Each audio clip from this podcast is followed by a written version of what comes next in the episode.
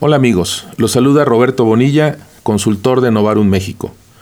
Personalmente me considero un copiloto organizacional, es decir, trabajo hombro con hombro con los directores de empresas que asesoramos y también un innovador social, ya que trabajamos en proyectos de impacto social.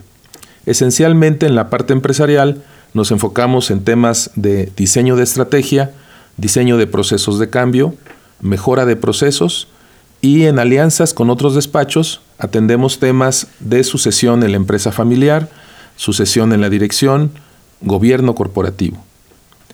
Dentro de Novarum México tenemos un eslogan que es construyendo mejores futuros y eso es lo que buscamos hacer con nuestros clientes, el que se puedan hacer acciones en el presente para que tengamos un mejor futuro como empresa, como persona, como sociedad. Algo que les quiero compartir en este primer capítulo es el tema de construyendo futuros. Estamos convencidos que el futuro se diseña y se construye. No solamente nos quedamos esperando a ver qué sucede o esperando que suceda lo mejor. La capacidad que tenemos como seres humanos, toda la tecnología que tenemos a nuestro alcance, nos permite ya incluso simular escenarios que puedan darnos una luz de hacia dónde se dirige ya sea nuestra empresa, nuestra ciudad o nuestro país.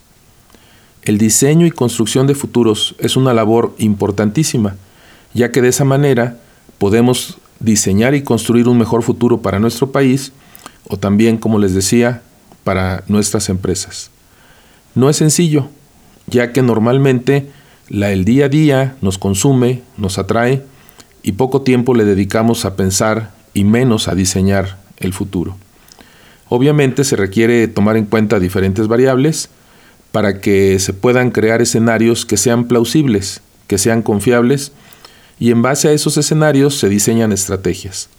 Seguramente en la realidad ninguno de los escenarios va a ocurrir al 100%. Normalmente la realidad lo que nos trae de regreso es una combinación de los diferentes escenarios que creamos y probablemente alguna sorpresa de elementos que no hayamos tomado en cuenta. Pero son elementos que se pueden ir tomando como referencia e ir actualizando periódicamente.